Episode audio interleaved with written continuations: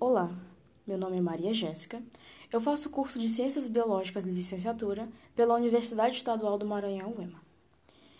E através desse podcast, irei tratar sobre a obra Pedagogia do Oprimido, de Paulo Freire, na minha disciplina de Filosofia da Educação. Bom, e para contextualizar esta obra, eu vou falar sobre Paulo Freire, que ele fez essa obra no Chile em 1968. Ele trata das situações analisadas por lá, porém há singularidades que ele fala e que são vividos aqui no Brasil. E nessa obra, ele quer alcançar as ideias e as práticas da revolução educacional. Através dessa contextualização, ele trata de dois pontos importantes que ele vai falar ao longo da obra, que é o opressor e o oprimido. Basicamente, o opressor seria quem? A elite, o educador, e o oprimido seria a gente, as populações desfavorecidas. E dentro desse contexto educacional, ele faz críticas ao conformismo social, de aceitar o que a, a opressão que fazemos. Também com isso, ele traz a conscientização do opressor para que ele possa sair dessa condição. Paulo Freire, ele vê a educação, ela é entendida como um meio revolucionário e não um meio apenas técnico para poder ensinar. Ele faz crítica ao processo de ensino aqui no Brasil, apontando assuntos colocados em sala de aula que é apenas algo conteudista, não levando o indivíduo a pensar, a problematizar sobre meio e sua realidade. É isso que basicamente ele vai falar ao longo de sua obra, sobre sair deste meio de oprimido para que possa alavancar o seu modo de pensamento, você poder problematizar sua realidade, seu meio, sua interação com os indivíduos.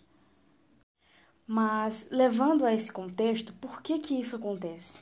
Porque isso decorre da elite, porque é a elite que põe sua maneira de educar, não levando o indivíduo ao questionamento, dentro de seus contextos sociais, sua, é, sua mentalidade, dentre outras. E agora entrando dentro dos capítulos da obra Pedagogia do Oprimido, vamos entrar primeiramente com a justificativa. A, justific a justificativa por que ser pedagogia do oprimido? Porque essa justificativa ela leva ao processo de desumanização causado pelo opressor. Isto é, o oprimido necessita acreditar no opressor. Tudo que o, o opressor ele quer que o indivíduo faça, pense, é, reaja perante a sociedade. Ele necessita disso. Esse processo de desumanização, Freire ele aponta dois aponta duas coisas a revolução de contradição e a contradição. A revolução de, de contradição é, em vez de haver mudanças no campo do opressor, há o surgimento de opressores e oprimidos. No entanto, para Freire, essa contradição ela deve ser feita de forma cuidadosa, para que os opressores não possam vir a ser oprimidos.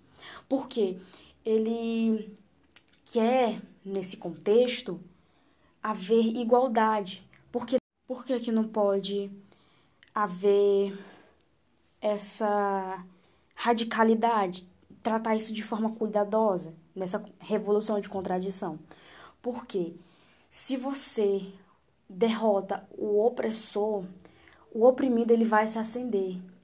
E se você derrota o oprimido, o opressor ele não vai se decair, Portanto, é isso que ele quer dizer, o Paulo Freire, que isso deve ser feito de modo cuidadoso para que possa haver a igualdade dentre ambos. E é a partir da contradição que o opressor ele reconhece que está dominando e o oprimido ele vai reconhecer que está sendo dominado.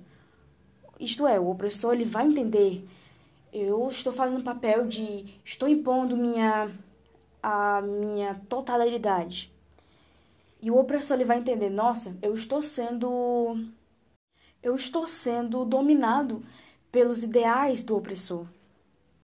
Então, é nesse aspecto da contradição que vai surgir a consciência, a liberdade do estado de opressão.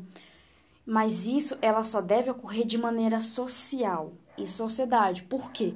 Porque o homem, o indivíduo, ele não vive isolado. Ele vive dentre outros homens, portanto, essa consciência, essa liberdade, ela só deve acontecer em um meio social. E ainda no, nesse primeiro capítulo sobre a justificativa da pedagogia do oprimido, é, ele fala, ele dá um exemplo da educação brasileira, que ela reproduz a desigualdade, a marginalização, a miséria, o preconceito, etc. E nesses exemplos, nesses exemplos, ele afirma que é o governo, isto é, a elite, que planeja a população para que ela não pense, tornando sempre oprimidos e necessitados da dominação deles. Portanto, é nesse ponto que Freire afirma que a educação ela precisa se conscientizar para que possa problematizar a realidade em que está inserido. Certo? E dando continuidade agora no capítulo 2, na qual Freire fala sobre a concepção bancária. E essa concepção bancária que ele vai chamar de instrumento de opressão. É nesse tipo de instrumento que Freire critica o professor, dizendo que ele considera os alunos, o educando, é, depositórios, isto é, apenas recebe o conhecimento, mas que não são capazes de produzir o conhecimento. E sabemos que isso não é verdade. O professor, por mais que ele transmita o conhecimento para que haja aprendizado, ele pode aprender com os alunos. Todo conhecimento, ele é vasto, ele é disperso em qualquer lugar. Ou seja, você pode aprender em qualquer lugar, independente da pessoa, sem ter diploma, sem ter um curso técnico. Por isso eu estou dando esse exemplo. Que até mesmo pessoas analfabetas, que, é, por exemplo, nossa família, a gente aprende muito mais com eles, com base em suas vivências ao decorrer da vida. Por isso que Freire critica isso. Então, o que, que para Freire é o correto?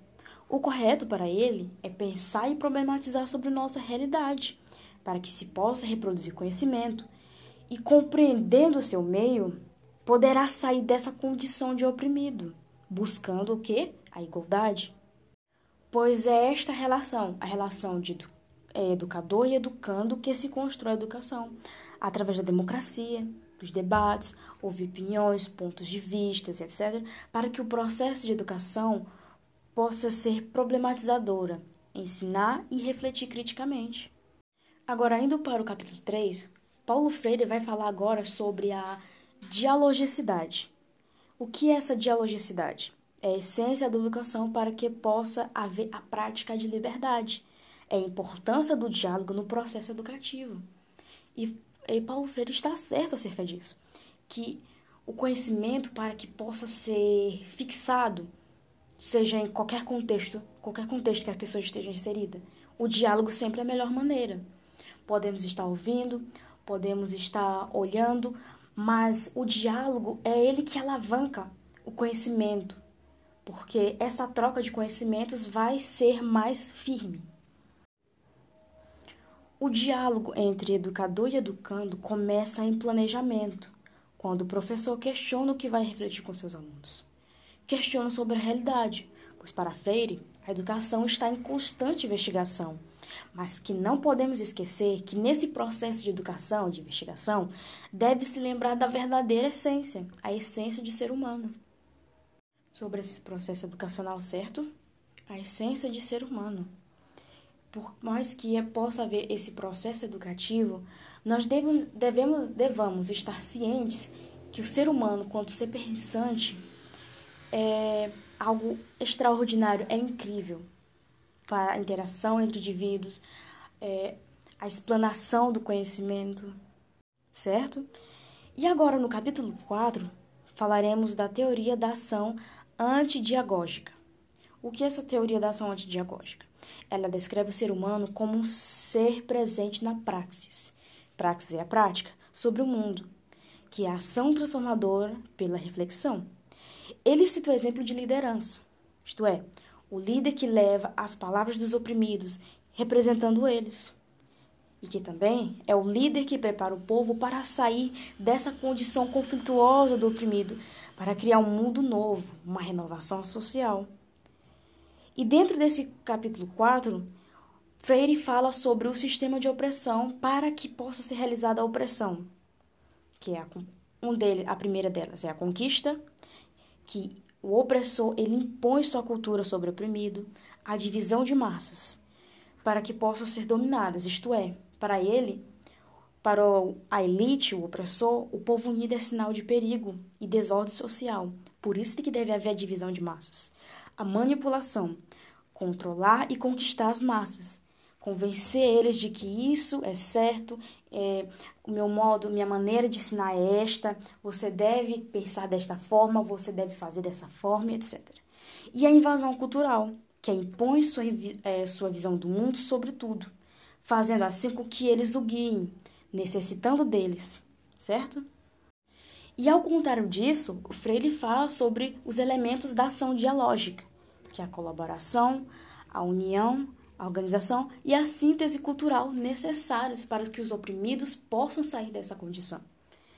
Bem, nas considerações finais de Paulo Freire, o conceito de educação problematizadora ela ainda não foi implantado atualmente né, nos institutos de ensino, por exemplo, do Brasil. Por que, que ele fala isso? Ele dá o exemplo. Ele vê que o professor, por mais que ele ponha as aulas para que possa cumprir com o seu currículo que lhe é imposto, a maioria das vezes os alunos eles não prestam atenção no que, no que lhes é dado, visto que isso não condiz com a realidade. Por quê? Cumprindo com essas grades curriculares que a escola impõe sobre matemática, sobre português, sobre geografia, história, mas cadê aquelas disciplinas que possam mexer mais com o indivíduo, falar sobre, refletir sobre sua realidade, refletir sobre suas ações, seus erros, seus valores? Por mais que a filosofia e a sociologia elas entram nesse aspecto, mas que ainda ele não é trabalhado da maneira correta. Da maneira correta porque ainda há problemas. Sendo assim, o sistema educacional ele ainda dissemina a opressão. E o educador, que antes eu já havia falado lá no início que ele poderia estar no papel de opressor, ele acaba virando vítima de ser oprimido. Então, através da minha análise sobre esses pontos abordados através da obra de, da Pedagogia do, do Oprimido de Paulo Freire, apontei sobre esses problemas e esses pontos importantes que Paulo Freire afirma sobre o processo educacional.